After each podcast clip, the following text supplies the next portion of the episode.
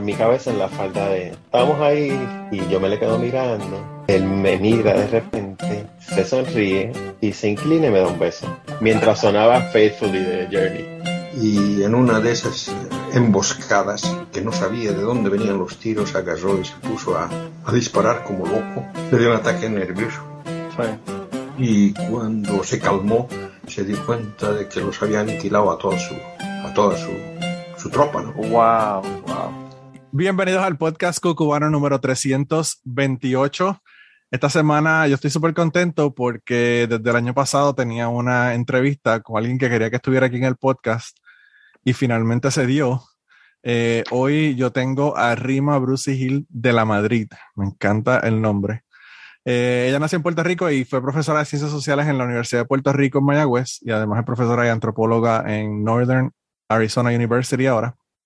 Eh, es columnista para 80 grados, para el periódico Claridad y ha escrito tres libros, Mi Tecato Favorito y otras crónicas de la cotidianidad puertorriqueña en el 2011, Entre la bicha y la pared en el 2019 y Fantasmas en el 2019. Y yo la tengo aquí para hablar de su nuevo libro que se llama Chulos de la Pobreza, que acaba de salir, está eh, acabando de salir del horno y nada, eh, Rima, gracias por estar aquí conmigo hoy. Gracias, gracias por invitarme, estoy bien contenta. Pues fíjate, yo eh, me entero de ti por eh, temprano en la tarde, así que hay que darle las gracias debidas a, a Cepeda y a, y a Gary Gutiérrez, que fueron los que me hicieron llegar tu información. Eh, a, mí me encanta Gary porque Gary me dice, sí, llámalo, y me da un teléfono de alguien y yo como que yo voy a contactar a alguien sin yo saber quiénes son, sin yo saber quién yo soy, ni para qué, ni, es como, pero bueno, eh, hay, hay que ser un poco lanzado cuando uno tiene un podcast y, y quiere invitado aquí. Y a mí ellos me encantan. O sea que cuando, cuando viniste recomendado por Gary fue como que, ok, vamos a hacer esto. Ah, bueno, pues que bueno, fíjate, él, él, precisamente él estuvo en el anterior porque yo tengo un Patreon y hacemos eh, Zooms eh, en Patreon con los que, las personas que están en Patreon y él estuvo en el último. Y los temas estuvieron súper, súper interesantes. Eh, todavía no me han cancelado, así que la cosa está bien dentro de todo. Porque a veces uno habla de temas y hace preguntas y, lo cancelan a uno. Pero antes de hablar del libro, yo quería que habláramos de por qué hay una boricua dando clases en Arizona, cómo llegó hasta Arizona y todos esos detalles, ¿verdad? Ok, um, esa es una historia, ¿verdad? Yo, me, nosotros nos mudamos, y cuando digo nosotros me refiero a mi esposo y yo, eh, en aquel momento con nuestros eh, nosotros tenemos cinco hijos, pero ya uno estaba grande. Nos mudamos para acá, para Estados Unidos, primero a Virginia, porque teníamos trabajo en Washington, D.C. en el 2010. Em, y la razón fue, pues en, ese momento, más que una mudanza, era más como una aventura. Yo creo que así empieza, así empieza el recorrido por Estados Unidos de muchos puertorriqueños, ¿no? Um, lo veíamos como una oportunidad para hacer algo distinto. Digamos, ambos estamos bien interesados en la desigualdad y en la educación superior y nos iba a emplear una gente que se llama The Education Trust, que es un non-profit, así que esperábamos aprender mucho y teníamos una licencia eh, sin sueldo de la universidad con la idea de que una de esas licencias que están diseñadas para que la persona pueda ir y aprender cosas que luego pueda regresar y aplicar en, la Universidad de Puerto Rico.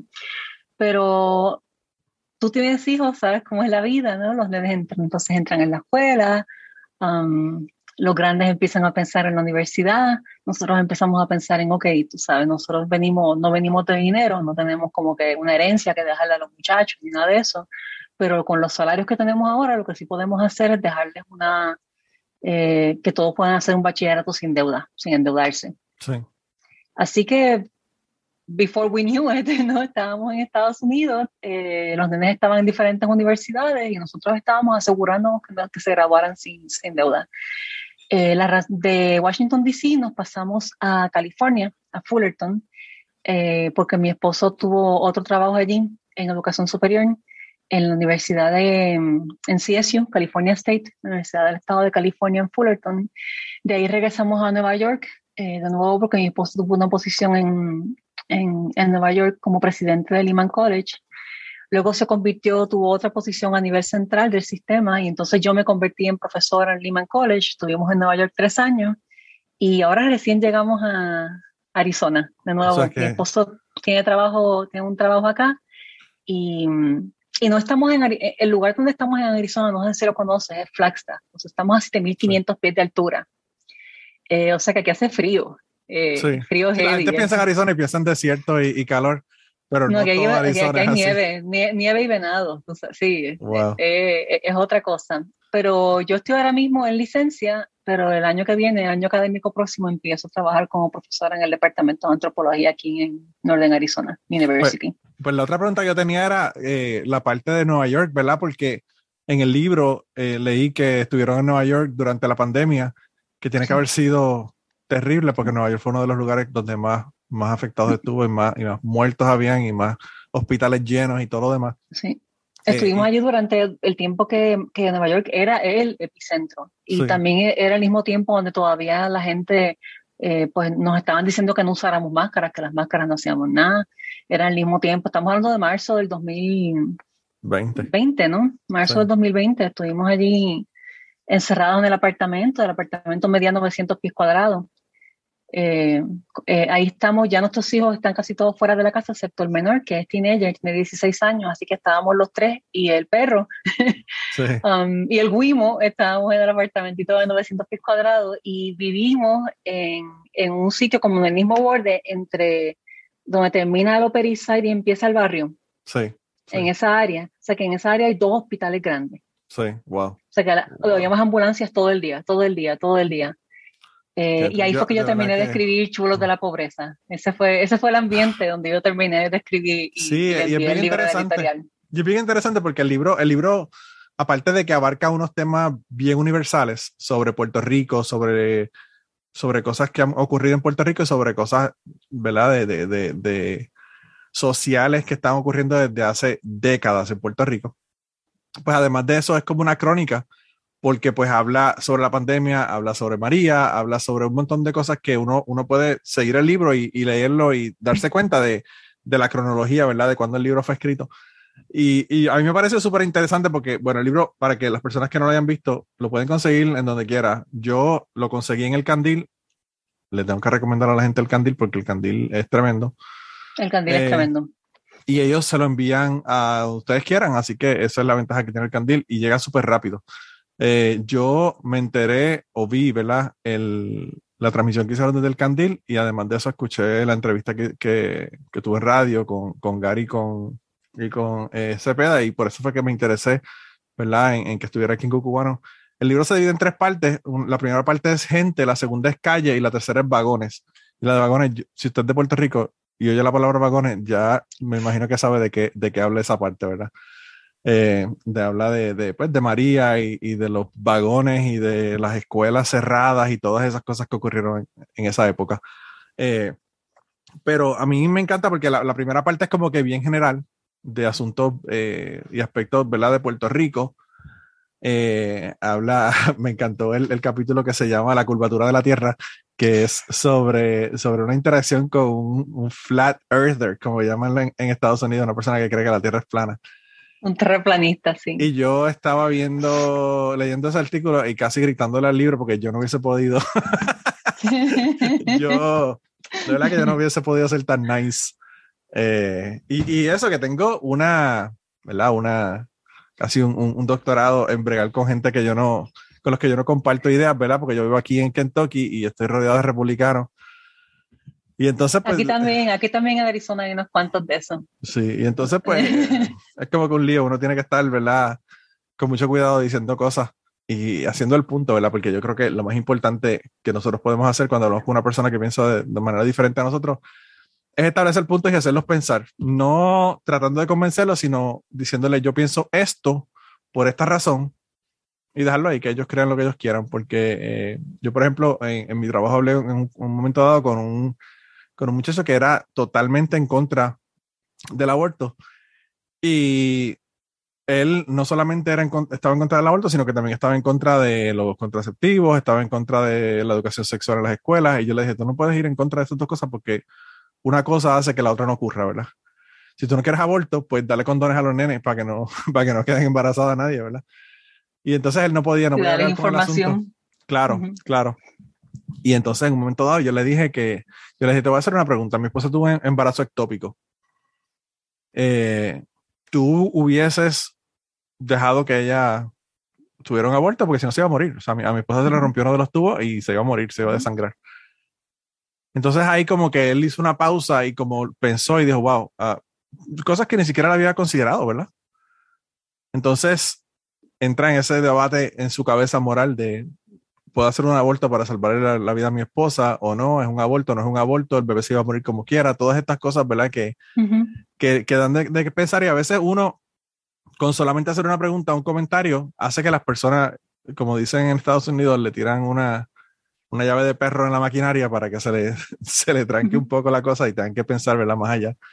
Eh, y yo pienso que eso son parte de las cosas que hacen los libros. Lo más que me gusta de los libros es los títulos, eh, porque cuando yo leí Chulos de la Pobreza, yo dije, ella está usando esa palabra de la manera que nosotros entendemos esa palabra, chulas. Y sí, sí. Y, y es bien interesante porque eh, enfoca eh, esa parte, ¿verdad? Del libro, ese, capítulo enfoca sobre las personas que se están beneficiando de los pobres, ¿verdad? Las personas que, que tienen, qué sé yo, eh, el, ejemplo más, más común aquí en los Estados Unidos son las cárceles for profit, ¿verdad? Las cárceles privadas. Donde básicamente ellos hacen dinero con encarcelar gente. Y mientras más gente encarcelada por tonterías cada vez mayores, pues más dinero esta gente hacen. Y... Sí, un sistema que por definición plantea un conflicto de interés moral, ¿no? Porque estás hablando de un sistema que se beneficia de, de, que haya más encarcelados, de que haya más gente presa. ¿Sí? Cuando tú construyes un sistema que se beneficia y que se lucra a partir del encarcelamiento máximo de, la, de las personas, eh, eh, tienes un conflicto moral de interés bien, que a mí me parece clarísimo, ¿no? Y, y es imposible uno eliminarlo, porque la idea realmente es que vaya menos gente presa, que haya menos crimen, pero si eso te va a costar dinero a ti o le va a costar dinero a estas corporaciones, pues obviamente no tiene ningún incentivo para que eso para que eso cambie, ¿verdad? Entonces es como que y la, y la misma lógica aplica a la escuela for profit, la misma lógica aplica al hospital for profit. Son son tres áreas, y hay más, no, pero son tres áreas bien básicas en donde si uno lo piensa bien, eh, el, e, el, profit motive, la, motivación de lucro sencillamente no es compatible con lo que el sistema necesita, o sea, lo que es mejor para el sistema y lo que es mejor para la gente en un sistema educativo, en un sistema hospitalario, en un sistema carcelario, no es compatible con la idea de que otra gente haga chavo. Eh, a partir de eso, esas dos cosas no pueden ocurrir simultáneamente, es lo que quiero decir. No solamente es una contradicción moral, sino como una contradicción epistemológica, ¿no? Eh, de, de, de, de conocimiento mismo, la sustancia misma de la cosa es una contradicción. Sí, de verdad que es bien difícil. Entonces el problema es, es cómo eliminamos esto cuando tenemos una gente que son, eh, que son cabilderos y que son personas que están dando mucho dinero a las personas que tienen que cambiar esto y obviamente no lo van a cambiar porque no van a recibir ese dinero. Eh, Voy a aprovechar ya que estoy aquí en tu, en, en, tu podcast para decir que una cosa que me encantaría hacer, además de ya entrevistar a gente como el terraplanista. Eh, me encantaría entrevistar un cabildero. Prometo absoluto anonimato, simpatía y no tratar de convencerlo de nada. Así que si algún cabildero está escuchando el podcast y me quiere contactar, lo puedo hacer a través de Manolo. Yo soy un cabildero. Yo soy un cabildero, pero probablemente no de los que te interesan. No, no, no, no, no. yo, soy, yo, soy, un cabildero con el Citizens Climate Lobby, así que estoy trabajando para, para lo contrario, no para no, de los cabilderos de lo que se supone. la, letra de la ley sugiere que, el cabildeo es para eso, para darle poder a, los ciudadanos para que hagan ese tipo de cosas buenas que tú haces. Claro. Pero no, estoy pensando más, bien en, el Alguien que sea for coal, for coal. Para, sí, sí, quiero un cabildero, una cabildera así como que tipo bien, bien, bien sangre fría, alguien que haya cabildado, cabildado qué sé yo, por, por, por promesa o algo, ¿sabes? Yo no sé si, si tú has visto el, el eh, o has leído el libro. Hay, un documental en un libro que se llama eh, Memories of a, an Economic Hitman. A Confessions of an Economic Confessions Hitman. Of an Economic Hitman. que, que uno, uno se espanta, uno se espanta de las cosas que esta gente hacen para lograr ¿verdad? Lo, lo que. Pero es exactamente así. Sí, sí. Es, exactamente así. Es increíble. De, a, a, partir de eso conocí a un Economic Hitman, eh, con quien hablé bien brevemente. Eh, antes de la pandemia, antes de que usáramos máscaras para todo, yo tenía la, buena fortuna, porque para un escritor esto es una buena fortuna, ¿no? De que la gente me cuenta cosas. O sea, si, si, hay gente sentada en una sala de espera, en un aeropuerto, lo que sea, pues por lo general alguien me va a hacer un cuento y eso a mí me encanta porque esos cuentos yo los puedo convertir en, en historias para mí. Claro. Um, y tuve ocasión de intercambiar, eh, no intercambiar porque yo casi no hablé, de escuchar un poco a un economic hitman for real, low, level, tú sabes, no de, no, un nivel súper alto, pero, pero suficientemente, um, eh, nada, el caso es que confirmó todo lo que dice el libro. Dice ahí no hay hipérboles, la gente piensa que es exagerado, que es para vender, que eso es una narrativa bien, bien clara. Es exactamente así. A mí, que me encantan las historias de la gente y que traigo gente ahí con historias, me interesan todo ese tipo de historias. Eh, porque pues son gente que uno no, no, con los que uno no interacciona, ¿verdad? Directamente. Yo tuve una, una chica aquí varias veces que es furry. Y todo el mundo ve a una persona que es furry y dice, son locos porque se visten de animales. y yo hablé con ella y me di cuenta de que, ah, bueno, es un grupo social como cualquiera otro, como, como tú decís, la en, en, los rotarios, ¿verdad? Y pues su, su idea es reunirse en, en hoteles y, meterse droga, pues mira, perfecto, o sea, eso es lo de ellos, ¿verdad? Eh, Exacto.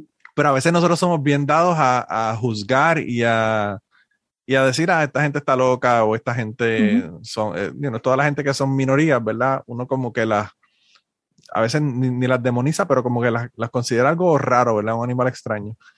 Y, sí, pues y la herramienta y, el, antídoto contra eso es la empatía y la narrativa, ¿no? Y eso es lo que hacen los podcasts eh, como el tuyo y lo que hacen los, los, libros como este libro mío que tienes en tu mano. Sí, que by the way, me tengo O lo que pretenden hacer. Me tengo que comprar el de mi tecato favorito, es el próximo que voy a leer. Eh, porque de verdad que está bien interesante. Hay otro, ese está un poquito dated, ese está un poquito dated porque ese salió en el 2011, lo escribí entre el 2008 y el 2010. O sea, lo que describe, las crónicas ahí son casi todas de la época de Fortuño, después de que Fortuño asume el poder en Puerto Rico. Wow. Que, que, yo pienso, ahora mirando para atrás, pienso que muchas de las cosas que estamos describiendo y descubriendo eh, ahora en el país, ahí fue que empezaron. O ahí fue que, fue que se cojaron como, no solamente como política pública, sino como cosa cultural, como, como cliché, como creencia, como ideología, como narrativa popular. Yo creo que hubo un inicio en esos años que habría que como que redescubrir. Sí, yo pienso que sí, que fue, el, aunque a pesar de que había muchas cosas que estaban ocurriendo desde antes, yo creo que en el momento de Fortuño salieron a la luz pública y dijeron, eh, a nosotros no nos importa que tú te des cuenta que nosotros pensamos así, y que y Sochi's Life, ¿verdad? Este, Sochi's eh, Life es un buen ejemplo. Sochi's Life. Es como que, pues, eh, o sea, y ahora pues llegamos al punto de que, ah, por favor, compren carros mejores y no tengan carros estartalados porque eso deja de, de, decir de nosotros. Entonces, uno dice como que, ¿qué enajenación puede tener uno en pensar que una persona puede, pues yo ir así a comprar un carro? Eh, sí, y, esas son las historias más difíciles de escuchar. No sé si te ha pasado a ti, yo creo que sí te imagino, estoy segura que te ha pasado a ti también. Pero algunas de las historias más difíciles de escuchar no son las historias como la del terraplanista, porque al final del día el terraplanista que entrevisté era un, era un tipo como yo y como tú, como cualquiera, con casa, familia, los mismos hechos que todo el mundo, tú sabes, el problema con la hija adolescente, el problema con, los papás. Em, yo creo que las entrevistas eh, o conversaciones para hacer historias más difíciles son justamente aquellas que se le hacen a personas que piensan así, que piensan Sochi's Life, que piensan que lo que tienes que hacer es comprarte un carro mejor, eh, que piensan que, que, lo que tiene que hacer la persona para salir del caserío es trabajar duro, tú sabes. Son esas las historias que son más difíciles de escuchar, porque uno tiene que escucharlas, porque si no escuchas no entiendes, pero es bien difícil quedarse callado, ¿no? ¿no? Y no reaccionar y, no contamos, la gente que piensa como tú y como yo con respecto a estas cosas, pues no contamos con, con las herramientas eh, ideológicas para poder escuchar y procesar esa información y asumirla como, como posible, tú sabes, como razonable, vamos. O, o, o incluso ni siquiera eh, caer en, cuenta de que hay gente que piensa así, ¿verdad? Porque a veces no nos hemos encontrado con gente que piensa así, pensamos que eso, ah, eso es una hipérbole, eso es algo que no, que no, que no es real, eso no, no ocurre, eso son cuentos para hacer películas o para hacer documentales, pero que eso realmente no existe. Yo aquí viviendo en Kentucky me he dado cuenta de que, bueno, yo hice un cuento el otro día de un, de un tipo que aquí pasaron los tornados el otro día, que pasó como una milla de mi casa, el tornado que que hay 500 familias sin, sin hogar, ¿verdad? Y un compañero de trabajo perdió una casa que estaba construyendo y yo le pregunté a mis compañeros de trabajo que si iban a, que si iban a recoger el dinero y yo no me dije, ah, todos hemos perdido, todos tenemos problemas. Este, realmente, pues eso yo creo que cada cual que se, que se, que se resuelve a cada cual, ¿verdad? con lo suyo. Y yo dice como que, wow, de verdad que... Eh, sí, yo creo que vivir en Estados Unidos, yo llevo aquí ya, yo no sé cuándo tú llegaste, yo, yo llegué hace como 12 años eh, es encontrarse de frente con, con esa ideología de, de que la libertad individual de alguna manera tiene que estar conectada o predicada sobre la falta de solidaridad y sobre la ausencia de empatía. Eh, todavía me estoy acostumbrando a eso. Eh, y, a eso me refiero cuando hablo de historias difíciles que hacen, ¿no? Porque para, para, poder narrar tienes que entender algo y entender ese tipo de actitud es bien, es bien duro. Yo quedé tan, tan, tan en shock cuando me dijeron eso que eh, ese mismo día me senté y hice un check-in para, para la gente de Patreon y yo le conté y le dije, de verdad yo no puedo ni creerlo. O sea, y, y o sea, son gente que realmente eh, son así porque pues así sí que se han criado y no, y no tienen otra experiencia, ¿verdad? Una, una, en una ocasión uno de los compañeros me dijo que todo el mundo tenía las mismas oportunidades, que ya eso de que las personas negras no tenían las mismas oportunidades que los blancos en los Estados Unidos, eso era de antes, eso era de los 60 y eso no ocurre. Eso yo lo escucho constantemente, sí. El muchacho tendrá como 30, 35 años, 33 años por ahí. Y, y yo le dije, te voy a hacer una pregunta. ¿Tú crees que la persona promedio negra tiene como tu papá un condominio en, en Florida y una casa en Kentucky? ¿Tú crees que eso es algo, ¿verdad? Average. Y él me dijo, no, pero mi papá tiene negocio. Y yo le dije, pues nada más, ese, ese simple hecho de que tú te puedas ir todos los veranos, dos meses para Florida y janguear allá y estar en la playa. Hay gente que no pueden coger vacaciones ni en su mismo pueblo, ni en su mismo, en su misma área. Eh, y a veces la gente no se da cuenta. O sea, mi primo, por ejemplo, en un momento dado, yo me puse a discutir con él, que mi primo, by the way, mi primo, mitad boricua, mitad Italian American. Italian American, su papá era primera generación de Italian American, que tú sabes cómo, cómo los trataban en Nueva York y en, en New Jersey cuando ellos llegaron, ¿verdad? Y mi tía, obviamente, de Puerto Rico, viviendo en Atlanta, Georgia. Y, y él me decía que, que, él no entendía por qué la gente estaba gorda, porque tú puedes, tú puedes coger un, un, un gimnasio y para empezar, físicamente, nada más por la cuestión de físico y genética, el gimnasio no tiene nada que ver, ¿verdad? Porque hay personas que pueden estar gordas y hacer todo el ejercicio del mundo. Pero encima de eso, él cree que cualquiera puede pagar un gimnasio. Yo le dije, mano, tú no te das cuenta que hay gente que tiene que decidir si va a echarle gasolina al carro para ir al trabajo o si va a comer almuerzo. O si va a ah. pagar la luz, sí. Claro. Eh, es increíble. Y, y, una cosa bien interesante, cuando se encuentra hablando con gente así, y en Estados Unidos y en Puerto Rico, en cualquier parte del mundo, es que hay, son, son bien resistentes, eh, casi como teflón, son bien resistentes al dato, les gusta la anécdota. Claro. tú les puedes, tú les puedes decir eh, en, el ingreso per cápita del barrio tal es tanto y la membresía de un gimnasio cuesta tanto y entonces matemáticamente le puedes hacer todo ese, todo ese cuento que para mí es como que infalible, tú sabes, está blindado. Claro. Ellos no lo ven como blindado porque ellos tienen el cuento de un primo que era gordo y fue al gimnasio y rebajó. claro, claro. O, el amigo del amigo. O el amigo del amigo que ni siquiera ni lo conocen. Exacto. Entonces, ese cuento de ellos vale lo mismo que vale los 15 artículos que tú le acabas de resumir tú sabes, con, con, con, y, con, con, sus conclusiones y sus con hipótesis. Estudios estadísticas y con todo. Estudios estadísticos, no, importa, tú sabes, es como, eh, sí, y, y, es parte, una de las cosas que más curiosidad me causa, una de las cosas sobre las cuales me gustaría escribir más, y empecé a escribir sobre eso en este libro de los chulos, pero me gustaría escribir más sobre eso, es cuáles son las historias que se cuenta esta gente en la cabeza, ¿no? o cuáles son las historias de vida que te enseñan, que te entrenan a, a ser una persona relativamente exitosa, o sea, que con la inteligencia para tener éxito en la vida, ¿no? Pero al mismo tiempo tener esa resistencia tan fuerte a todo lo que sea datos, o a todo lo que sea ciencia, o a todo lo que sea, eh, a, todo lo que, vamos, a, todo lo que contradiga su modo de pensar y que tenga el, amarrado la etiqueta de, investigación o de ciencia o de la cosa académica, ¿no? Eh, eso a mí me llama mucho la atención. Yo creo que el problema es que se ha se ha hecho una equivalencia entre elitismo y una persona que ha estudiado o que una persona que, hace ciencia. Y eso hace que, que, las personas como que menosprecien una persona, por ejemplo, que, ha estudiado y que, y que ha hecho los estudios, ¿verdad? Entonces, hay una, qué sé yo, un desdén hacia la cuestión científica que es una retórica de, de, ciertos partidos, ¿verdad? No, todo el mundo sabe de qué partido estoy hablando, pero no voy, no voy, a, no voy a mencionar partidos en este momento. Pero son retóricas de unos partidos que, que eso es lo que hacen. O sea, ellos, eh, por ejemplo, aquí en los Estados Unidos, cuando Obama dijo que su aspiración era de que cualquiera que quisiera ir a la universidad pudiese ir a la universidad, ¿verdad? Todo el mundo dijo, ay, mira el elitista este, aquí tiene que haber gente también que son soldadores y que son este, personas que trabajan en la construcción, sin ni siquiera darse cuenta de, no, de que él no dijo que esperaba que todo el mundo fuera a la universidad. lo que dijo fue que toda la gente pudiera tener la oportunidad si quería ir de ir a la universidad. Pues yo conozco gente que, que, trabajan, hay personas que son soldadores en, la planta donde yo trabajo y trabajo en una planta química que ganan más que yo. O sea, es una cuestión de, de, que tú no tienes que, que, ir a la universidad para ganar buen dinero y tener un, un, buen, eh, una buena eh, expectativa de, de, vida económica, whatever.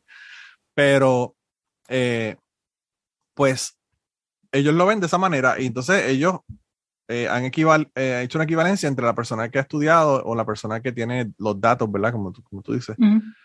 Y, y, una persona que, pues, que se cree que es mejor que la otra gente porque tiene esos datos, pero pues realmente yo hablaba con una amiga de España. Yo, yo, tengo, yo tenía un, un podcast que se llamaba Teorizar, que era sobre ateísmo y sobre separación de ese estado y todo lo demás.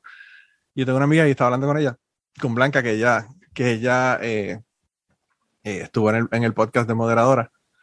Y, o está en el podcast de moderadora y yo lo dejé. Yo hice el podcast y dejé a los compañeros con el podcast ahora pero yo estaba hablando con ella y entonces ella dice que hay personas que son de, de derecha que quieren eliminar el matrimonio eh, de, del mismo sexo, que quieren eliminar el aborto, que quieren hacer un montón de cosas, ¿verdad? En España. Y que le dicen, es que tú te crees que tú eres mejor que yo. Y, ella le dice, sí, yo quiero los derechos para todo el mundo, por lo tanto, sí, mi posición moral es mejor que la tuya, es una posición más alta. O sea, Sí, eh, quizás eso es lo que hay que empezar a abrazar. Pero es interesante porque cuando tú hablas con esta gente, digamos, vamos a decirle, hablas con Fred, vamos a ponerle un nombre a este personaje hipotético que está diciendo, eh, no, no todo el mundo tiene que ir a la universidad, por lo tanto no vamos a invertir fondos públicos en acceso a educación superior, ¿verdad? Porque no todo el mundo tiene que ir a la universidad y esa postura es elitista. Pero cuando tú le preguntas a Fred cuáles son sus planes para su hijo, para su hijo Fred Jr., ah, Fred Jr. va a la universidad. Claro. No, solamente Fred Junior va a la universidad, Fred Junior va a ir a Wharton. Claro. Con, con, con, un legacy, tú sabes. siempre, siempre es los hijos de los otros. Nunca son los hijos de ellos, siempre son los hijos de los otros. Lo mismo con el tema, inclusive lo mismo con el tema de, de cosas como el matrimonio igualitario. O sea, tú tienes personajes en el Partido Republicano, eh, como, como el caso de Cheney, ¿no? Eh, cuando era vicepresidente, que o sea, con su hija no se metían. ¿Tú entiendes? Es como, es como, siempre son reglas que, que, de alguna manera le aplican a los hijos de los otros. Una otra edad concebida como todo aquel, que, que, incluye pues a todos aquellos que somos brown o que, son, o que son más pobres o que son distintos o que tienen otra religión o lo que sea. Lo mismo, lo mismo con, con eh, ir a, a, la milicia, meterte en la milicia. O sea, exacto, lo mismo, exactamente. siempre, exacto. Eh, los míos no, los míos les duele el dedo meñique, el dedo meñique del pie y no pueden ir. Sí, Ni que ir a Wharton. tienen que ir a Wharton porque ahí eh, ellos tienen el problema de que tienen que hacer eh, actividad física, ¿verdad? Como hacen los militares. No, pero es bien interesante porque también esa es la misma, la misma retórica que tienen las personas que son, que, que no son de ninguna religión, por ejemplo, que son religiosos pero no, o, o, o una persona que cree pero no es religioso, ¿verdad? Que te dicen, no, pero es que la gente no puede dejarle creer en Dios, porque imagínate, se va a ir el mundo. Eh, sí, y es bien interesante, eso es bien interesante. Usted le pregunta, ven acá, tú sabes, ¿a cuánto? O sea, de, de, de, verdad tú me puedes decir a mí que, que, los ateos cometen crímenes con más frecuencia que los religiosos. Claro, Y yo estoy segura que si medimos esa cosa, es que la, han medido, la han medido y no, le medido. no le van a gustar los resultados. Exacto, pero no les importa porque es un número, así que imagínate tú. Claro, pero, pero, pero, es interesante porque yo le digo entonces, yo le digo, o sea, que si, si, la, si no hubiesen las, si tú, por ejemplo, si tú no fueras una persona cristiana, si estoy hablando con cristianos, eh, y tú no creías las cosas que crees, tú estarías por ahí violando gente. Ah, no, no, yo no, yo no violaría a nadie, o sea, como eso está mal. Y yo le digo, pues entonces, ¿tú no piensas que hay personas que quizás no, no, no tienen que creer en una religión y además de eso, no violar gente? Y entonces como o, que el bien, o que el bien y el mal son conceptualmente comprensibles, sin necesidad de, de, una historia, de una mitología, ¿no? Claro. no, no, no, al cerebro humano hay que dar un poquito más de crédito que eso, ¿no? El bien y el mal son cosas comprensibles sin necesidad de que nos hagan el cuento completo de este nació y después se murió por tus pecados, etcétera, y ahora nos vamos a beber su sangre y comer su cuerpo y, eh, y, y, cuentos por el estilo, ¿no? Sí. Yo en el libro, eh, uno de los capítulos que me, me gustó, uno que se llama Parcelera. Si quieres, cuéntale a la gente sobre, sobre qué es el, el, el, eh, el capítulo. Y hablamos un poco de, eso porque yo dije como que, wow, es una de esas cosas que le abren los ojos a uno, ¿verdad? Cuando no las lee. Dale, cuéntale, cuéntale a la gente. Ay, bendito. Bueno, pues esto es eh, uno de mis... Si te estoy metiendo en problemas, me dejas saber. yo, yo me metí en problemas cuando lo escribí. Esa, ese, me imagino, me imagino. Esa fue una columna, esa originalmente fue una columna fue una columna que fue bien, yo creo que de todos estos, fue probablemente uno de los más leídos. Em, en 80 grados en, en muchos años. Eh, Eduardo Lalo es uno de, uno de mis escritores favoritos. Yo creo que yo creo que el tipo es un gran es un gran escritor y un gran columnista, así que yo leo sus columnas, porque francamente en el Nuevo Día no hay muchos buenos columnistas y él es uno de los buenos. Em, así que en una ocasión él escribe esta columna donde usa el, pues, el artefacto literario ¿no? de la, la, la parcelera como, como, metáfora, vamos, para describir a Julia Keller. Sí. Entonces le cayeron arriba. Un montón de gente lo criticó. Yo no fui la única, ni, ni fui la peor para nada. Eh, le cayeron arriba, pero bien duro, con, con, ¿sabes? en otras columnas, en la radio, en, en, los blogs, tú sabes, para en la personas, para cotidiana. que, para las personas que nos están escuchando de, de, Guatemala y de otros lugares, ella era la secretaria de Educación en Puerto Rico, que, by the way, eh, ¿ya fue a la cárcel o todavía no, no la han metido a la cárcel? Creo que le, dieron, le dieron un año en probatoria, algo así, seis meses. Sí, sí. va a ser seis meses. Va a ser seis en ese momento ella, ella estaba cerrando escuelas, cerró un montón de escuelas en Puerto Rico y había mucha gente molesta por esa situación, porque había estudiantes que estaban teniendo que mudar para otras escuelas y no había espacio en esas otras escuelas. O sea, estaban cerrando escuelas porque no había estudiantes, pero cuando los llevaban a esas otras escuelas no había espacio para ellos. Entonces es como que estás mintiéndonos claramente lo que estás Tenías que meter un vagón, tenías que meter un vagón en el patio. Y cerraban escuelas sin ninguna lógica, cerraban escuelas excelentes. Claro, Muchas de las escuelas que cerraron eran escuelas que si tú hicieras un análisis eh, superficial dirías, ah, esta escuela no la podemos cerrar porque está haciendo un excelente trabajo. no, que, él era, un personaje espantoso, pero en esa particular columna, si recuerdo bien, Lalo se fijaba en una de las características de Keller era que tenía una personalidad bien abrasiva. Eh, y esa personalidad abrasiva, pues en, reuniones, por ejemplo, con las uniones de maestros y demás, era, era bien problemática. O sea, ella se, era conocida por subirle el tono de voz a la gente, le manoteaba, manoteaba mucho. Eh, en una ocasión le hicieron una pregunta que no le gustó, que era una pregunta perfectamente legítima y se paró y se fue. Eh, gritaba, hablaba duro. Así que lo que hizo Lalo, y yo entiendo su intención, y de hecho nosotros intercambiamos algunos mensajes después de estos mensajes bien amables de parte y parte. Él leyó la columna y me dijo que le parecía buena, incluso la, la, de, la que yo escribí sobre, sobre las parceleras. Y él me explicó que su intención cuando escribió su columna era usar esta, la, la, idea de parcelera que tenemos en la cabeza algunos puertorriqueños, muchos puertorriqueños, como una mujer gritona y desagradable. Usar eso para describir a, a Keller, ¿no? Eh, que era casi como un, era, una columna, eh, no, no, tenía, no, tenía, que interpretarse de manera literal lo que le estaba haciendo. Era, era otro ejercicio, un ejercicio más metafórico, un ejercicio más como que de performance.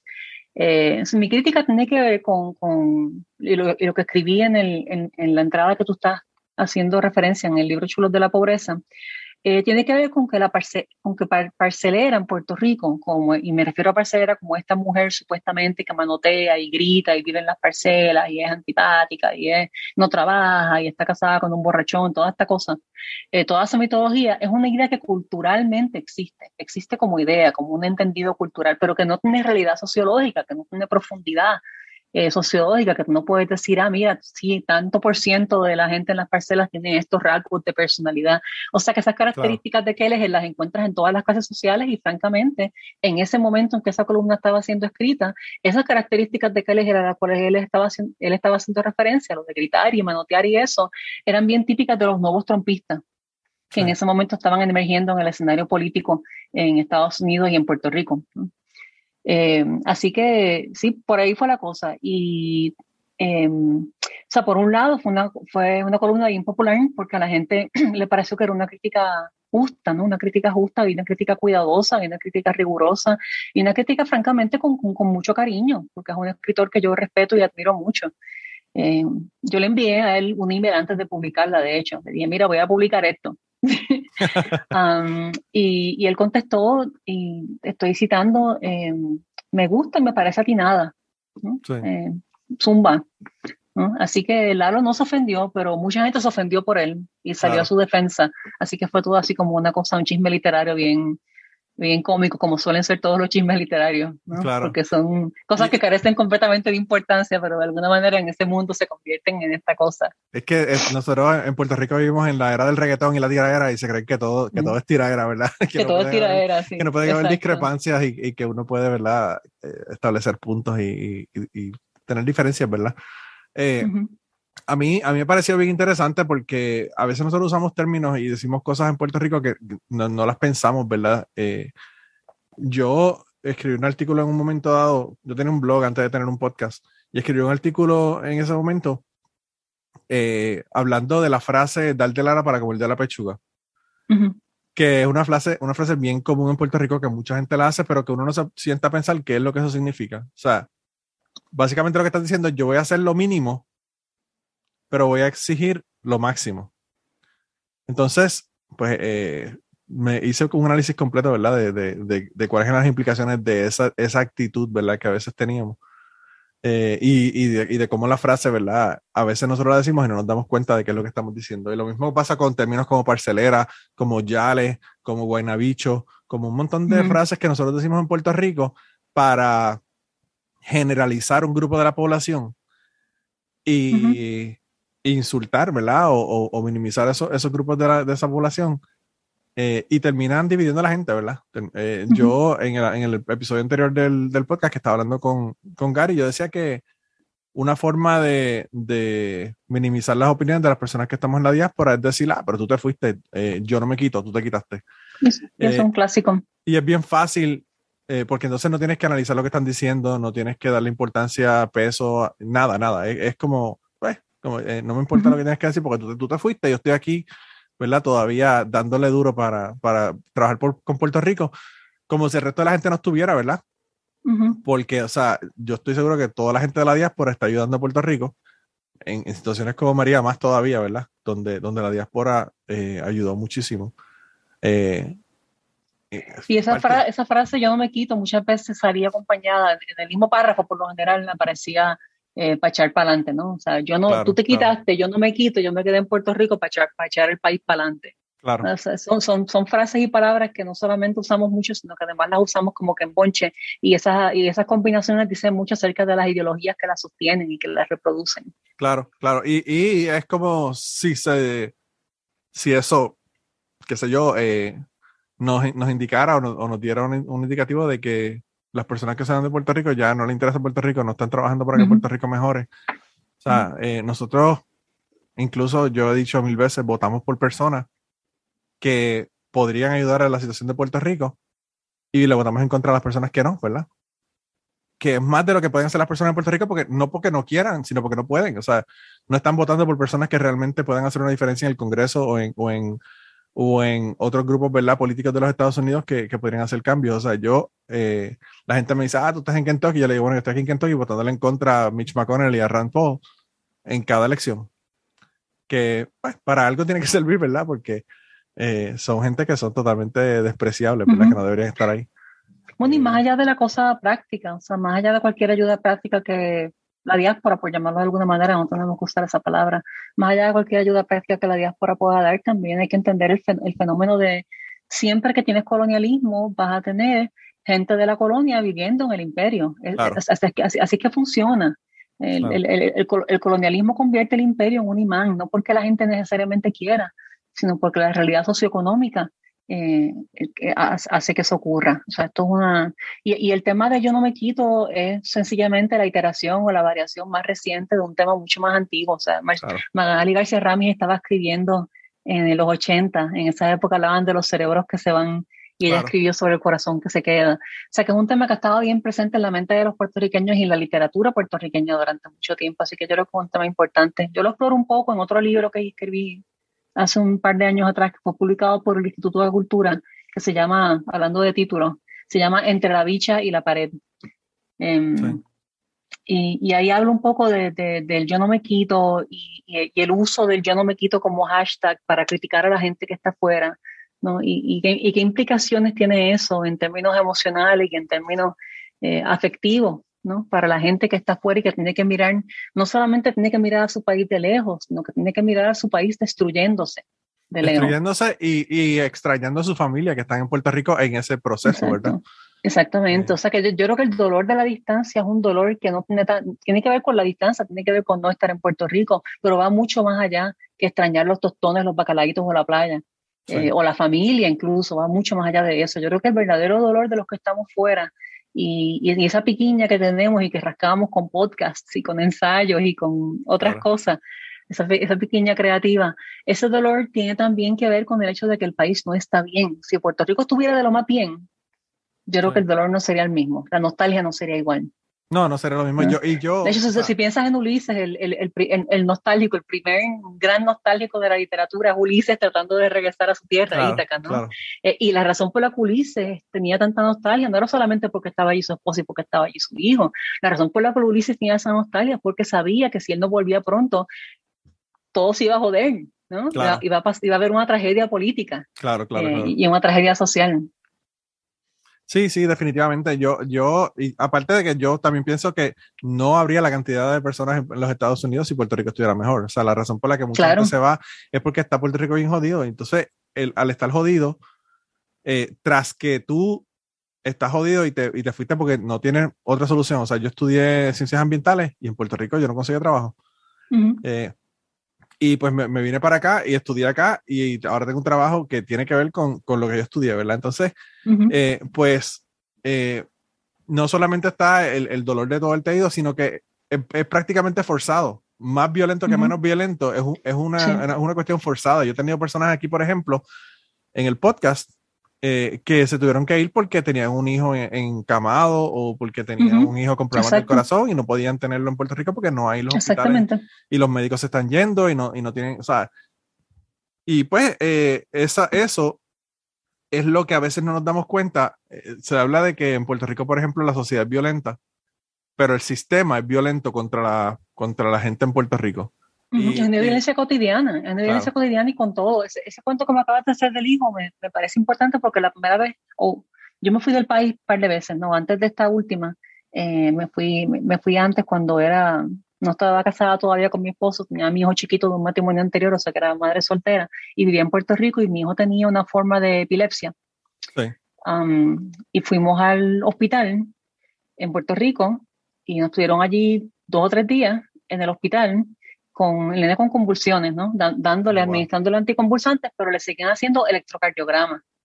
Y yo en un momento pregunté como que, mira, yo no soy doctora, ¿verdad? Pero como que uno esperaría que alguien hiciera un electroencefalograma. Claro, en algún momento, porque. No tiene que ver con el corazón, tiene que ver con el cerebro. Exacto, para el corazón ya salió bien. Las ocho veces que le hiciste el test al nene salió bien. Y me dice, ah, es que se dañó, la máquina se dañó. Era como esa canción de Juan Luis Guerra no me digan que los médicos se fueron. Claro, y que el estetoscopio está de fiesta. Pues en, esa ocasión me están diciendo a mí que tengo este nene, mi nene digamos, creo que tenía 8 o 9 años en ese momento y yo estaba en mis 20 y pico, 20, sí, 20 y pico, 30 y pico quizás. Um, y, y, me están diciendo que no hay máquina de electroencefalograma. Así que yo trato de procesar eso primero y después digo, ok, ¿y neurólogo? ¿Tienen? O sea, ¿cuándo vamos a ver al neurólogo? No había neurólogos, en, el pueblo había un neurólogo, un neurólogo en Mayagüez había en ese momento, ¿no? Y no estaba cogiendo pacientes nuevos. Entonces yo le dije, pues me tengo que llevar a nene de aquí. Claro. Sabes que para poder sacar a nene de allí, pasar, tuve que pasar por un proceso que duró muchas horas, que involucró varias trabajadoras sociales diciéndome a mí que yo estaba siendo una mala madre porque me estaba llevando al nene del hospital against medical advice, en contra del mejor consejo médico. Y yo me fui del país buscando y me, y me regresé a donde estaba haciendo mi doctorado, porque allá había, había neurólogos.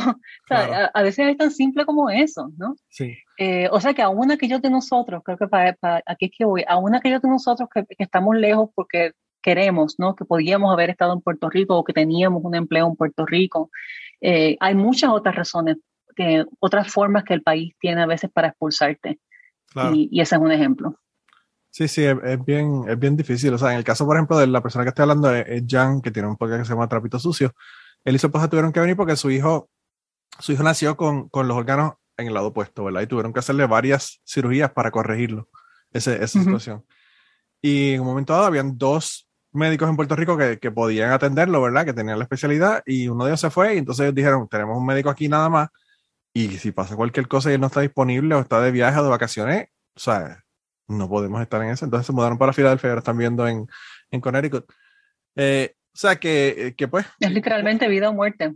Claro, ¿Y, cuánta gente en María se murió por esa misma razón? Exacto. Porque no tenían diálisis o porque no tenían esto, porque no tenían luz para una máquina que, que da oxígeno o whatever, lo que fuera. O sea, bueno, eh, el, hecho de que Vieques todavía no tenga hospital es extraordinario.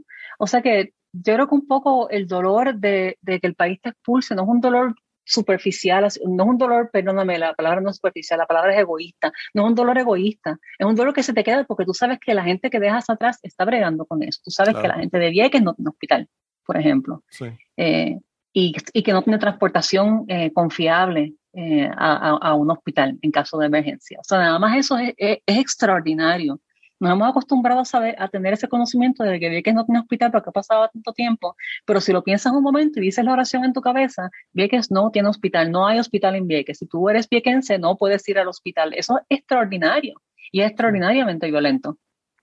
Sí, eh, es, bien, es bien interesante porque lo que me ha hecho pensar eso que mencionas es que eh, el hermano de mi esposa es militar y se paró sobre una, una mina y perdió la pierna derecha. Y él estuvo dos años en, en Walter Reed en recuperación, ¿verdad? entonces, él siempre que los veíamos nos decía, es que yo, yo quiero estar allá, yo quiero estar allá con mis compañeros, yo quiero ayudarlos, yo no quiero que estén solos. Yo, o sea, él todavía sentía esa necesidad, entonces tenía esa, esa culpa de estar recuperándose de que perdió su pierna. Sin embargo, está pensando lo que está pasando a sus compañeros allá en, en, en Afganistán. Entonces, eh, yo creo que eso es lo mismo lo que nos pasa a nosotros, ¿verdad? Nosotros nos fuimos y a pesar de que estamos aquí, pues estamos siempre pensando sobre allá, ¿verdad? Sobre, sobre lo que está pasando en Puerto Rico, por eso que siempre estamos tan pendientes y, y todos los memes y todas las cosas las entendemos porque estamos siempre mirando hacia allá, ¿verdad? Mirando hacia Puerto Rico. Sí. una de las cosas que yo digo en este libro que te mencioné entre la bicha y la pared es que para mí Puerto Rico siempre es acá, no importa dónde esté. Y no lo puedo evitar. Siempre que me preguntan, eh, eh, cuando uso la palabra acá me refiero a Puerto Rico. Sí. Em, es, casi imposible no hacerlo. Y la nostalgia es una emoción que, que, contiene muchas otras emociones. Y yo creo que lo que tú acabas de decir es, tremendo ejemplo, ¿no? Es la, es la sensación de que te fuiste y dejaste a tu, a tu, a tu, a tu gente, tú sabes, en, bajo asedio. Y no estás allí para protegerlos o defenderlos o hacer tu parte, ¿no? Y si encima de eso te dicen que te quitaste, es como que, mano, tú sabes, coño. Está cabrón. O sea, tú recuperándote de que, te, de que perdiste una pierna y, los compañeros te dicen, no, te quitaste, tú te quitaste. ¿Cómo te, cómo te vas a quitar? Tú sabes, te tienes que quedar aquí sin pierna. Eh, Exacto. sí, es bien, es bien, fuerte, es bien fuerte. Yo a veces eh, discuto con mi hermana porque yo soy, ella me dice que soy súper colonizado. Y, y quizás y quizás sí, eh, tiene razón, pero pues hay un montón de cosas porque pues en, todo este asunto de uno estar por acá y, y, de la isla y lo que está pasando en la isla, hay un montón de emociones encontradas, ¿verdad? Yo estoy aquí porque pues yo entiendo que la isla no me dio una oportunidad, así que tengo resentimiento porque no pude hacer lo que yo quería hacer en Puerto Rico y tuve que venirme para acá. Pero además de eso, me da pena por la gente que dejé. Pero además de eso, me hace falta la gente, las playas, la comida. Eh, entonces son un montón de emociones que a veces son incluso contradictorias, ¿verdad? Y totalmente antagónicas una con la otra, pero que pues uno, uno, uno las tiene y pues eh, conviven dentro de uno, ¿verdad? Cuando uno está, cuando uno está por acá. Eh, es súper, súper fuerte. Y, cuando ocurren situaciones como, como el huracán María, por ejemplo, o los terremotos, o qué sé yo, las, las protestas contra el gobernador que lo sacaron, pues uno quisiera estar allí gritando Ricky renuncia también con ellos, ¿verdad? Eh, yo fui, yo, yo, yo monté en un avión y me fui. Yo recuerdo ese día, esa noche, fue la, la, noche, dos noches antes de Ricky renuncia, fue que pasó, yo no sé si te acuerdas de este evento, un episodio frente a la fortaleza, que fue la primera vez que pusieron la constitución a dormir. Fue la primera vez que, los, que los guardias dijeron, bueno, son las 11 o no sé qué hora era. Se acabó, se acabó la protesta, ah, váyanse. Se acabó, se acabó, la protesta, váyanse. Eh, esta protesta se ha convertido en una protesta ilegal porque son las 11, tú sabes. Y después de eso, pues porque los puertorriqueños son súper creativos y súper maravillosos, hubo un montón de protestas súper creativas poniendo la constitución a dormir y todo ese asunto, ¿no? Sí, sí, sí. Pero fue cuando pasó eso, vimos eso por televisión, por televisión, no por, o sea, por, por la computadora, por el internet. Y yo miré a mi esposo y mi esposo me, me, miró a mí y me dijo, está bien, dale, tú sabes, arranca. y, yo, y, yo, me monté en un avión y, y caí allí y fui a la protesta de Ricky Renuncia y estuve allí con, con, mis amigas, con mis colegas todo el día. Em, fui parte de, marché con, con, con, la APU, ¿no? que, es la, que es la Asociación de Profesores Universitarios de la Universidad de Puerto Rico. Fue, yo, yo, yo creo que fue una chulería. Y cuando la gente me dice que no importa, que eso no importó porque sacamos a Rick, pero ahora tenemos a Luis y es horrible y es peor y todo el asunto, yo creo que esa cuestión de no importa que le encasquetamos a los grandes esfuerzos es bien, es bien horrible porque sí importa. O sea, si, si, si, tú, si, tú, si tú crees en la, si tú vas a definir la felicidad, vamos, tienes que definirla y, eres pesimista, que me parece a mí que es la única manera de ser razonable en este mundo que vivimos, ¿no? Yo creo que un pesimismo, un pesimismo activo y bien informado es la única postura más o menos razonable que podemos asumir. Si eres un pesimista bien informado y activo, eh, pero, pero crees en alguna forma de felicidad, esa forma de felicidad tiene que tener que ver con los momentos de belleza, con los momentos de ilusión, con los momentos de esperanza, con los momentos de logro. Y esas puede querer decir una planta que sale, tú sabes, against all odds, contra todo pronóstico, de un muro, tú sabes, o de un árbol muerto, y tiene que ver con cosas como que millones de Puerto Rico se junten para sacar un gobernador corrupto del sitio. O sea, yo creo que ese acto en sí mismo tiene valor. Tiene valor, tiene, tiene belleza y, es un momento feliz, es un momento de felicidad. Y si no podemos aferrarnos a esos momentos de felicidad, no, no tenemos nada. O sea, sí, imagínate tú. Sí, definitivamente yo, yo en el caso, como tú piensas que, pues que a pesar de que no, no se logró nada, tipo, yo lo comparo, yo lo comparo con el, con el Arab Spring, ¿verdad? Que la gente, la gente allá en, en, Cairo protestaron, sacaron a la gente que estaba en el gobierno, sacaron al, al, presidente, al primer ministro, y entonces pusieron al Muslim Brotherhood, que, que es peor, ¿verdad? Que, que lo que tenían. Pero lo sacaron, o sea, eh, yo pienso que eso si no hizo nada, vamos a suponer que no hizo nada, por lo menos hizo que nos diéramos cuenta de que si está todo el mundo unido, se pueden lograr cosas. Y además tienes que definir nada. Cuando la gente dice es que no hizo nada, o ¿qué tú quieres decir con nada? ¿Qué, qué, significaría hacer algo? Hacer algo significaría qué?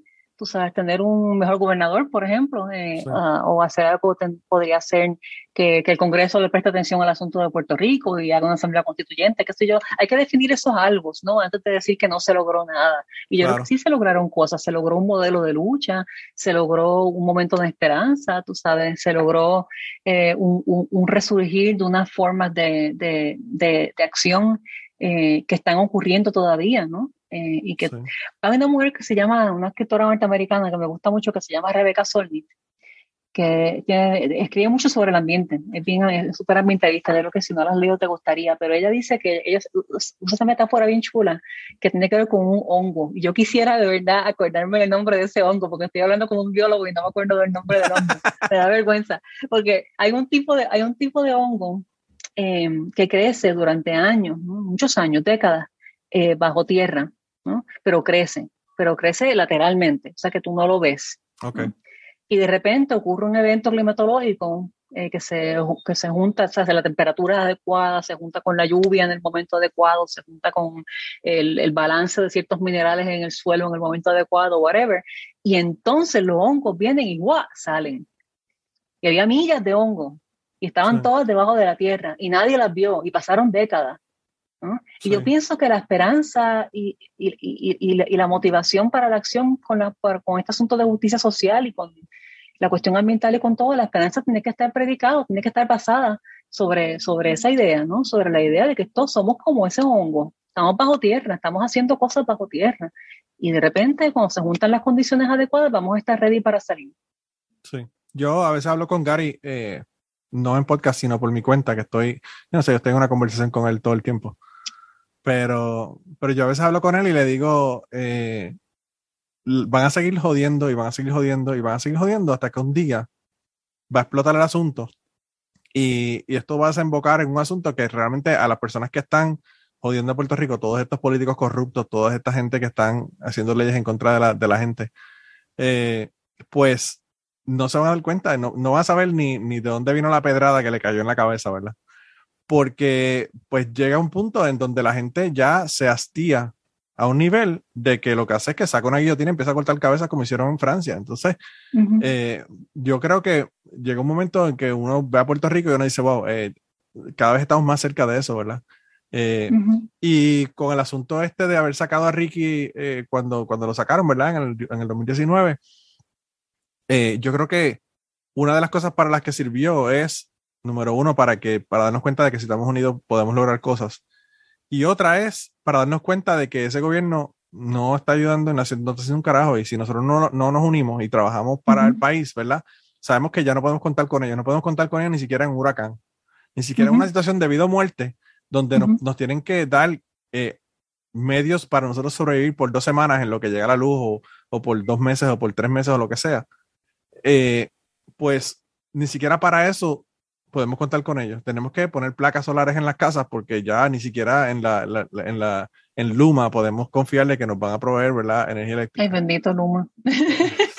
Yo creo que ya que estamos terminando, es, una mala cosa traer la Luma a colación, ¿verdad? Pero, by the way, eso está en el libro también. Habla sobre, sobre los apagones y todo eso. Así que todas estas cosas están en el libro. Yo, antes de irme, yo quería leer el párrafo que más me gustó de todo el libro. Eh, y dice, esto es en, una, en, una, en un escrito que se llama Lo que me pregunto, ¿verdad? Eh, y hay una parte que dice, me pregunto dónde están las iglesias. Esto está hablando de la, del área de María, ¿verdad? Y, de todas las... Eso fue justo, eso, eso lo escribí justo después de María, sí. Pues dice, me pregunto dónde están las iglesias, especialmente las que le sacaron tanto diezmo a las mismas comunidades que hoy se nos mueren de asma y diabetes desatendidas, que carecen de comida, de agua potable y luz. Y cómo es que si la moral y los valores son cosas de cristianos, hay tanto agnóstico y atea protagonizando las brigadas que, que día a día limpian los caminos, reparten agua y alimentos y lo hacen sin ponerle presión a nadie para que crea en nada yo, como ateo, ¿verdad? Me sentí representado en el libro cuando leí eso. Porque, y es cierto. y es cierto, cuando tú veías los grupos que estaban haciendo cosas de inmediato, on the ground, tú sabes, sí, había algunas iglesias haciendo cosas chéveres, pero los grupos con los cuales yo estaba más en contacto, que eran gente como, por ejemplo, la, la Brigada Solidaria, que empezaron en Mediagüez y se regaron por varios pueblos. Entonces, esa gente son chorros de ateos, agnósticos, realengos, eh, y tú sabes que, que, tienen valores mucho más fuertes y mucho más activos que, que muchos cristianos que, yo conozco. Y, a mí me parece bien interesante porque a veces uno, bueno, hay varias cosas que, que me hizo pensar ese simple, ese simple párrafo. Eh, y fue el número uno que, que de los cristianos, de los grupos cristianos, uno esperaría que esto lo hicieran, obviamente porque esto es lo que están predicando todo el tiempo. Eh, y no hacer lo que hizo Joel Austin cuando hubo el huracán en, en Texas, que lo que hizo fue cerrar la iglesia y no dejó que nadie lo usara de refugio y tienen ahí un, coliseo, básicamente, no una iglesia, porque eso no es un coliseo, es un coliseo. Y no dejó que nadie entrara. Entonces, hace, qué sé yo, dos meses atrás, estaban reparando en su casa, encontraron 100 mil pesos en una pared en, en, dinero, ¿verdad? Que había escondido dentro de la pared de su, de su mansión. Esos son el tipo de cosas que, a mí me molestan, ¿verdad? Pero además de eso, lo, la parte que más me llamó la atención es que yo siempre digo que las personas que, a veces las personas que son creyentes, y, no voy a decir cristiana porque lo hacen todos los creyentes, es que te dan un sándwich ah, si tú eres una persona sin hogar, pero te, te, obligan a que reces con ellos y que te, te, aguantan el, como yo digo, te aguantan, el sándwich de rehén hasta que estás con ellos en el servicio religioso y todo lo demás, ¿verdad? Sí. Y entonces, pues, eh, eh, a veces hay, es importante uno, ¿verdad? Mencionar que hay personas que están haciendo esto, pero que no están esperando nada a cambio, que lo hacen porque lo No, literalmente, o sea, yo estaba en situaciones, y esta debería, debería escribirle algún día, pero yo estaba en situaciones en donde una mujer alcohólica se le exige que se quite los pantalones y se ponga una falda así como una de esas faldas largas, ¿no? Sí, sí, sí. Eh, que usan algunas iglesias, eh, antes de prestarle los servicios de desintoxicación que necesita, ¿no? O sea, que es una cosa como que, wow, eso es un chantaje bien, bien brutal. Em, por otra parte, y sé que estamos acabando, por otra parte, yo, creo que la cuestión de la religión es más compleja, ¿no? Y una de las cosas que he aprendido aquí en Estados Unidos, particularmente con los colegas afroamericanos, donde las iglesias sí han tenido un rol eh, bien protagónico, por ejemplo, en el tema de, de los derechos civiles.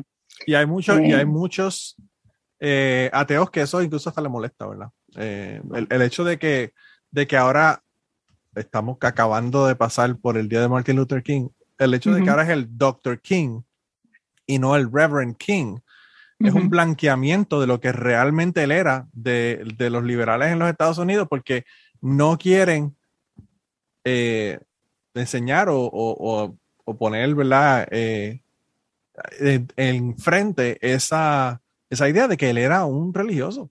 Exacto. Y de, que, y de que la iglesia, y de que la iglesia en, la lucha de los afroamericanos, las iglesias sí tienen un, rol bien, bien importante, ¿no? Que yo creo que también hay que, yo creo que como, como, como agnósticos o como ateos o como lo que seamos, yo creo que tenemos que estar pendientes también de ese tipo de, ese tipo de cosas, ¿no?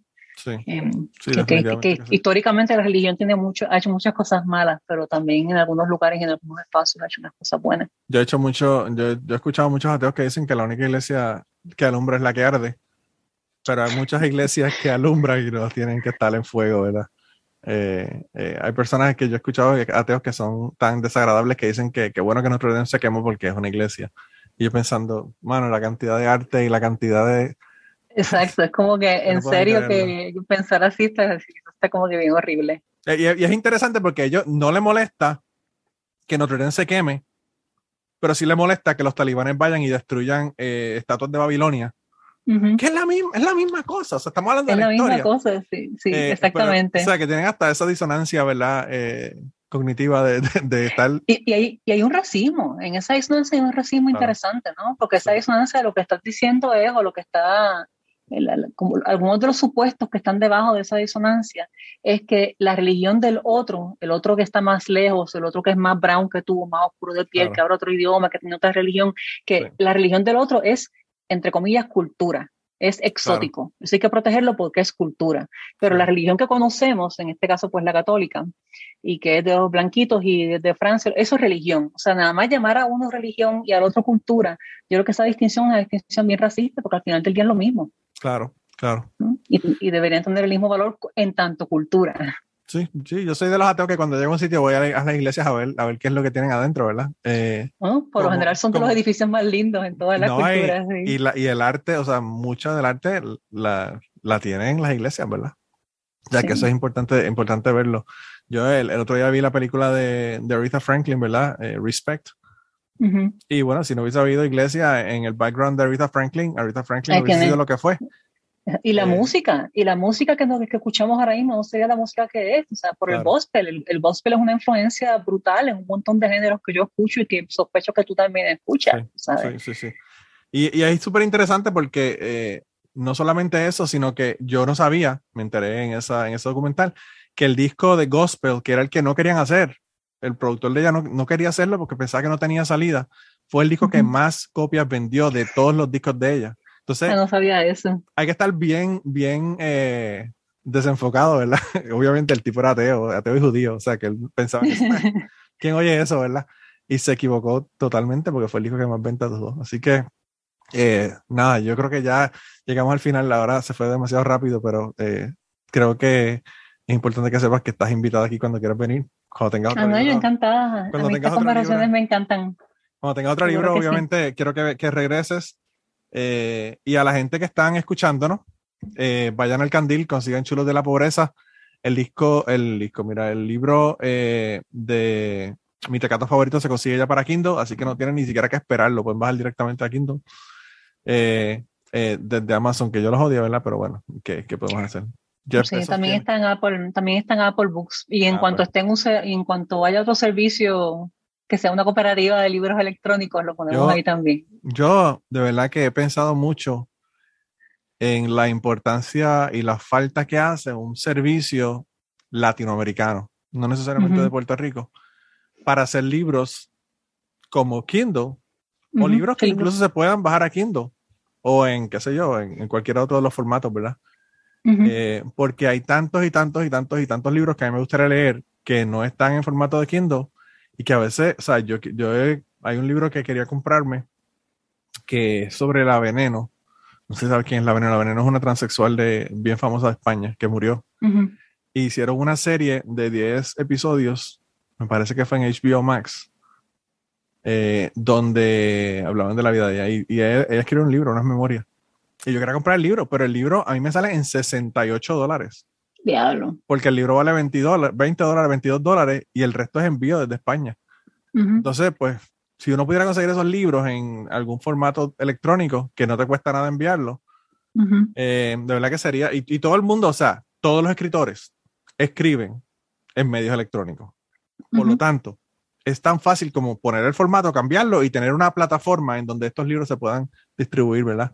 A través de esta plataforma. Sí, yo creo que el tema de, el tema de las editoriales y el tema del mundo editorial eh, latinoamericano y en español es un tema para un podcast entero.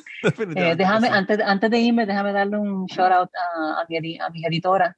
Eh, uno de mis libros fue publicado por el Instituto de Cultura, pero los otros tres fueron publicados por una editorial puertorriqueña que se llama Editora Emergente y la pueden encontrar en editoraemergente.com, que está haciendo un trabajo increíble en, términos de publicar autores en Puerto Rico. Usan el peer review eh, para publicar. Eh, la calidad de, la publicación es extraordinaria, o sea que están haciendo una labor, una labor de amor, una labor bien importante y llevan ya como 12 años en esa, así que chiquenlo, editora emergente. Yo entré al, al website de ellos y por poco lloro porque mira mi cuenta de banco y dije, yo no tengo suficiente dinero para comprar todos estos libros. pero, pero poco a poco voy a empezar a comprar libros porque de verdad que tienen unos, unos, unos libros y unos títulos que yo digo, wow, de verdad que eh, yo ni siquiera sabía que existía hasta, hasta que me enteré por, por tu libro. Así que eh, vayan allá, como tú dijiste, es editoraemergente.com.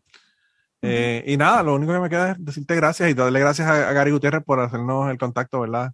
gracias, Gary. Siempre aquí Gary es extraordinario.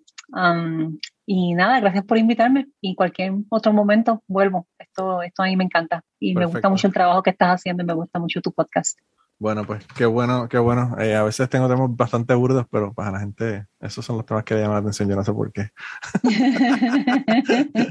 pero bueno, pues nada. Y a la gente que nos está escuchando, pues nada, la semana que viene regresamos. Así que dense la vuelta por patreon.com si quieren ver el resto de las cosas y, y en el feed regular, pues todos los podcasts que estamos publicando. Y antes de terminar el podcast del día de hoy, queremos dar las gracias a las personas que nos han ayudado, ¿verdad?, para hacer el podcast posible. Eh, la primera persona que quería agradecerles es a Raúl Arnaiz, que me hizo el logo de Cucubano. Eh, Raúl Arnaiz lo consiguen en patreon.com slash Raúl Arnaiz y allá pueden ver sus trabajos. Realmente Raúl es tremendo artista. Y además de eso, la canción del podcast la canta Maida Belén con Rafi Lina en la guitarra y Kike Domenech en el 4. Queremos darle las gracias también a ellos por permitirnos utilizar la canción para el podcast. Además de eso, a mí me consigues en patreon.com slash Manolo Matos o me consigues en Twitter como Manolo Matos y el podcast lo consigues como Cucubano Pod. Así que por allá nos puedes enviar mensajes, nos puedes decir eh, que nos quieres contar historias, te puedes autoinvitar a participar en el podcast.